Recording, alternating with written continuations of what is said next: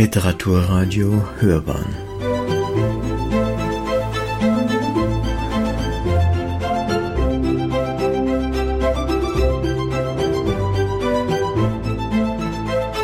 Eine Sendung des Literaturportals Bayern.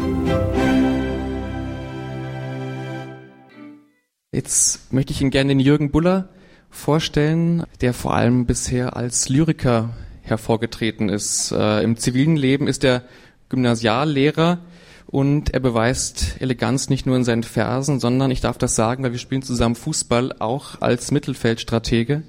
Er wird bei uns nur noch Flankengott genannt. Aber er hat er hat mehrere Gedichtbände veröffentlicht, ähm, den letzten gerade erst im Skanek Verlag mit dem Titel Ich sehe noch Telaro. Jürgen, was hören wir von dir? Also es ist äh, mit Gedichten immer ein bisschen schwierig, so spontan da was zu produzieren auf Auftrag. Deswegen äh, ist nur das letzte Gedicht, das ich lese, ganz neu jetzt für diesen Abend geschrieben, aber auch dieses Gedicht ist, hatte sich schon eine Weile angekündigt sozusagen. Das war jetzt ein ganz guter Anlass. Ich möchte, es geht, glaube ich, mehr um die Erfahrung oder um die, um das Gefühl des Fremdseins als jetzt konkret Fremden oder äh, Probleme mit Fremdenfeindlichkeit und oder Übervölkerung oder was weiß ich. Ähm, und zum Zeichen, dass dieses Thema des Fremdseins mich schon immer beschäftigt, möchte ich also mein ältestes und mein neuestes Gedicht lesen und vielleicht noch eins oder zwei dazwischen. Dieses älteste heißt Erfahrung mit dem Himmel. Der Himmel ist nicht von schlechten Eltern, aber sehr labil. Ich habe ihn ins Bett gehen sehen mit einer Flasche Rotwein. Ein wenig wankte er und weinte gegen die Sonne. Sein Regenbogen war ausgeblichen. Während er schlief, hielt ich ihm die Wolkenungetüme vom Hals, die ihm Angst machten. Als er aufwachte, flüsterte er, er sehne sich nach dem Paradies. So weit sei er davon entfernt und wisse es nicht zu finden. Wir suchten beide, fanden nichts und wurden uns immer fremder. Am Ende teilten wir nur die Verwunderung über den Seetang, nach dem wir zu riechen begannen. Wir waren beide nicht vom Meer.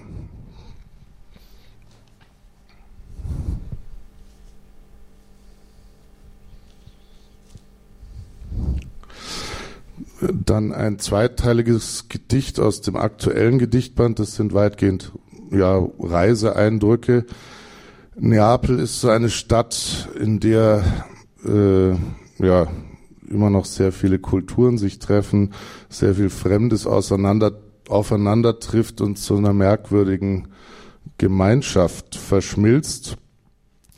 Nach Napoli eins.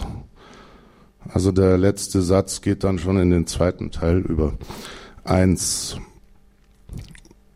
Rundbahn Circum Vesuvio, Gipfel des Vulkans in Wolken und das grünrote Blinken der Pharmacia-Kreuze, von denen die Vororte umstellt sind.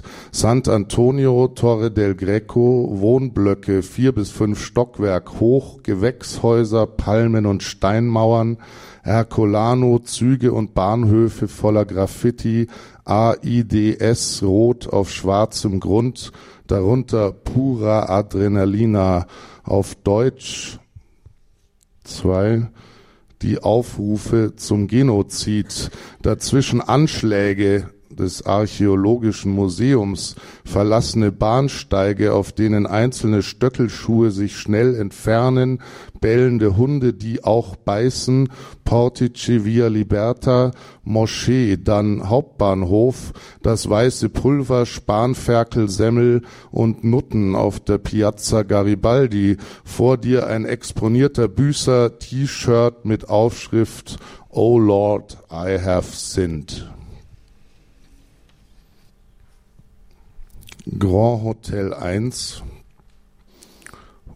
Port Blanc, das heruntergekommene Grand Hotel mit Wendeltreppe und staubigem Teppich, Zimmer 23 mit Blick auf die Bucht und dann ein wenig Jacques Tati, ein Missverständnis an der Theke und eine Stauchung auf den Steinen, wie kurz der Badestrand bei Flut, der verirrte Binnenländer, bin ich hier richtig? Das Meer in der Farbe des Coolpacks auf dem Knöchel ist kalt, der Sand feucht, die Handtücher modern, die wenigen Schwimmer bewegen sich schnell. Stadt Kos, also das war von der Insel Kos, das ist ja schon so ein Grenzgebiet, äh, man ist mit der Fähre von dieser Stadt Kos auf der Insel Kos in einer Viertelstunde in der Türkei drüben. Und es ist auch eine Insel, auf der sich diverse Religionen begegnen und diverse ja, Epochen. Stadt Kos Mandraki-Hafen, wo die Chirurgen stehen in ihren Hawaii-Hemden. An der Mole wird der Gott Asklepios erwartet. Segelboote masten hart an der Mauer der Johanniterburg als wollten sie durch den Burgfried segeln. Im Innern wähnt man sich vor Volkskrankheiten sicher, den Zorn der Türken zugezogen, als Gerücht abgetan, Mandraki-Hafen, Schwamm- und Nussverkäufer an der Platane des Hippokrates, der in seinem Hawaii-Hemd die Ankunft des Gottes erwartet, Chirurgenkongress. Auf der alten Agora muss man sich die Zukunft zusammenreimen. Das geht einfach vor dem Standbild Alexanders des Großen, der den Schulkindern hier ein glänzender Held ist, in der Vorstadt zum Orient, Kirchen, Moscheen und die Tempel, dies Durcheinander der Zeiten und Waffen. Wie heißt das Jahrhundert, in dem du dich bewegst und was ist der Sinn dieser kryptischen Inschrift auf dem schwarzen liegen gebliebenen Stein. Ein letztes Gedicht noch, das ist jetzt dieses neue. Da muss ich noch vielleicht dazu sagen, da fällt das Wort Schmeißfliege, glaube ich. Oder? Glaube schon. Äh, in irgendeinem Zusammenhang habe ich gehört, ich weiß natürlich nicht, ob das stimmt, aber die Idee hat mir gefallen, dass die Schmeißfliege ähm, das einzige sozusagen reinrassige Lebewesen sei. Das einzige, das sich mit wirklich niemand, keiner anderen Rasse vermischt. Namik nachgerufen. Als ich mir fremd wurde, Namik, wurdest du mir fremder. Ich hatte dir mein Spielzeug geschenkt, Indianer und Plastiksoldaten. Und kurz hinter der Schwelle zum Kindergarten, jenseits der Brückenbauingenieure, fiel dir ein, dass wir fliegen konnten, was die Entfernung vergrößerte zwischen uns und denen, die wir sein wollten. Die scharfen Hunde und die scharfen Waffen kamen später, denn den Namen der Gruppe, die dich rief, hab ich ungehört vergessen. Wer konnte den Tod dir so schmackhaft machen? In der Schule saßen wir getrennt und hörten die Schmeißfliege lebe unter ihresgleichen. Nur sie. Dann die schlecht gefaltete Zeitung, das Militär, die modrigen Pilze und die Polizei, das Dickicht der Bärte, vieles hat mit Geruch zu tun, als ich dir fremd wurde, Namik, wer konnte dich noch gegen Zäune schützen, den Stacheldraht, CCTV und die harten hervorgepressten Konsonanten?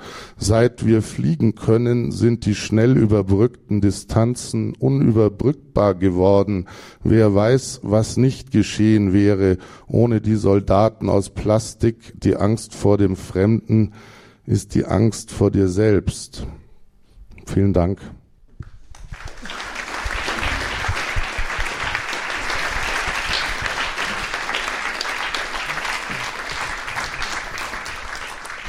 Ich wollte noch ganz kurz die Gelegenheit nutzen, um zumindest eine Frage zur, zur Werkstatt ähm, eines Lyrikers zu stellen. Unsere These des Abends ist ja ein wenig, dass das literarische Schreiben vom, von der Fremdheit und von dem sich selbst Fremdwerden dabei gar nicht zu trennen ist.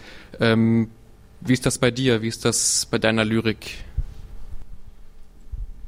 Ja, ich denke schon, dass das Fremdsein in egal welcher Hinsicht eigentlich eine Grunderfahrung ist, die mich letzten Endes wahrscheinlich zum Schreiben gebracht hat.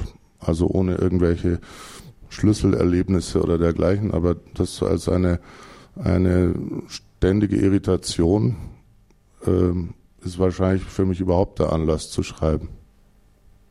Dann geht die These ja wunderbar auf, sehr gut.